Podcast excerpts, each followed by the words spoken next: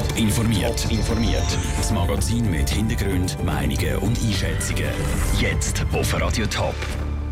Was Fahrlehrer und Samariter von der Idee halten, den Nothelferkurs abzuschaffen und wieso die Staatsanwaltschaft die Autos von drei Rasern aus Großbritannien nicht einziehen darf, das sind zwei von den Themen im Top informiert. Im Studio ist der Daniel Schmucki. Wie reagiere ich richtig bei einem Unfall? Was kann ich in dem Moment für die Verletzten machen?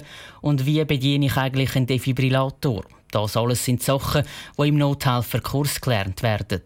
Die Kurs wollen die Strassenverkehrsämter jetzt aber abschaffen. Wie die Ausbildner auf diese Idee reagieren, im Beitrag von Sandro Peter. Ich ihn ansprechen, Lisa, was ist passiert? Sie macht Wank. Und dann hast du absolut das Richtige gemacht, geschaut, ob sie schnauft. Wenn sie schnauft, aber nicht ansprechbar ist, ist der Entscheid Seitenlage. So tönt es im Nothelferkurs. Er ist in der Schweiz seit 40 Jahren Voraussetzung, dass die Leute die Autoprüfung machen können. Radio SRF berichtet jetzt aber, dass die Strassenverkehrsämter den Nothilfekurs abschaffen und durch einen kleinen Theorieblock ersetzen.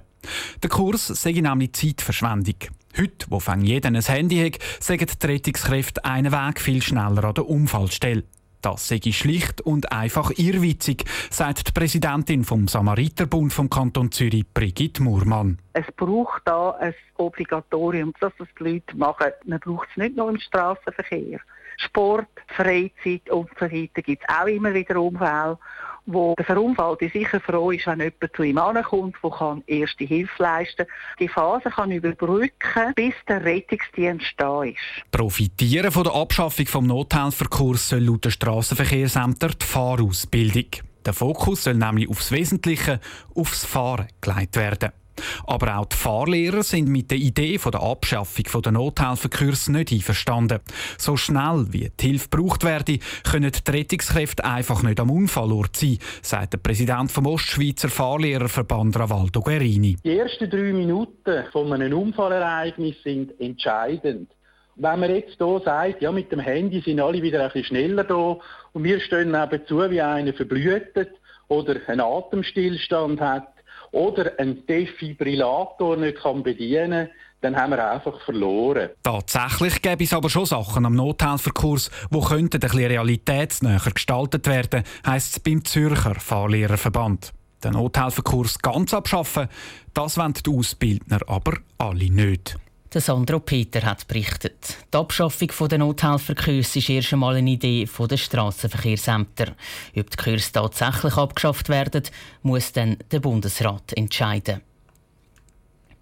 Sie sind am Pfingstsonntag bei viel Verkehr mit ihren Sportautos über die Zürcher Autobahn gerast. Mit fast 180 km pro Stunde auf dem Tacho. Jetzt sind die drei Briten wieder frei, aber verurteilt. Noah Schäfer.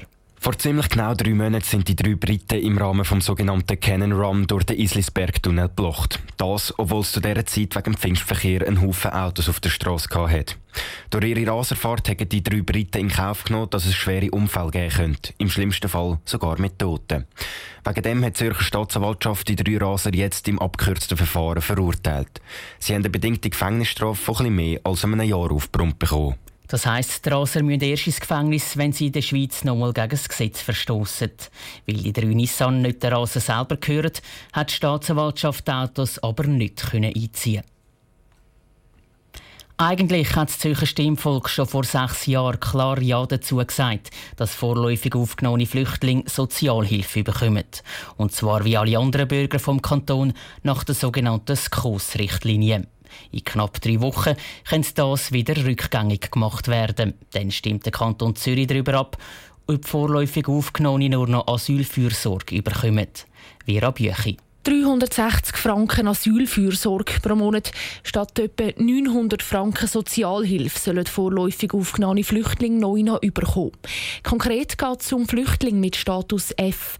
Bei Personen mit Status F ist das Asylgesuch zwar abgelehnt worden, sie können aber manchmal jahrelang nicht ausgewiesen werden, zum Beispiel weil in ihrem Heimatland Krieg ist. Die Erfahrung aus den letzten sechs Jahren zeige, dass die Asylfürsorge lange, findet Linda Gamenisch, Sozialvorsteherin der Gemeinde Wallisille. Die abgelehnten Personen sind nach unserer Meinung nicht befugt, dass die gleich unterstützt werden wie die anderen Personengruppen, weil die Leute die können ja alle arbeiten. Aber wenn sie unterstützt werden nach SKOS, haben sie null Anreiz, um irgendeinen Job anzunehmen in einem Niedriglohnbereich. Linda Gamenisch betont dazu, dass die Integrationsmaßnahmen, also zum Beispiel ein Deutschkurs, weiterzahlt werden. Und zwar über den Bund. Der zahle ja weiter einmalig 6.100 Franken Integrationspauschale für jeden vorläufig Aufgenommenen. Aber das Geld lange eben bei weitem nicht für die Integrationsmaßnahmen, kritisiert der Raphael Golta, Sozialvorsteher der Stadt Zürich.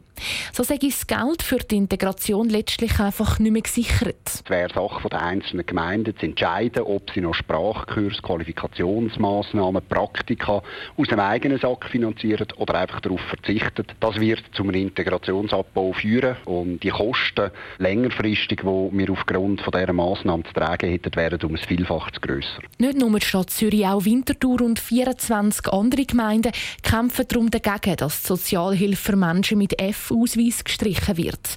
Von den grossen Parteien sagen auch SP, Grüne und CVP Nein. Für einen Wechsel zu der Asylfürsorge auf der anderen Seite sind die FDP und SVP und auch Kantonsrat und Regierungsrat empfehlen das Ja. Der Beitrag von der Vera Büchi. Radio Top berichtet am Abstimmungssonntag am 24. September ausführlich über die verschiedenen Vorlagen. Top informiert, auch als Podcast. Mehr Informationen gibt's auf toponline.ch.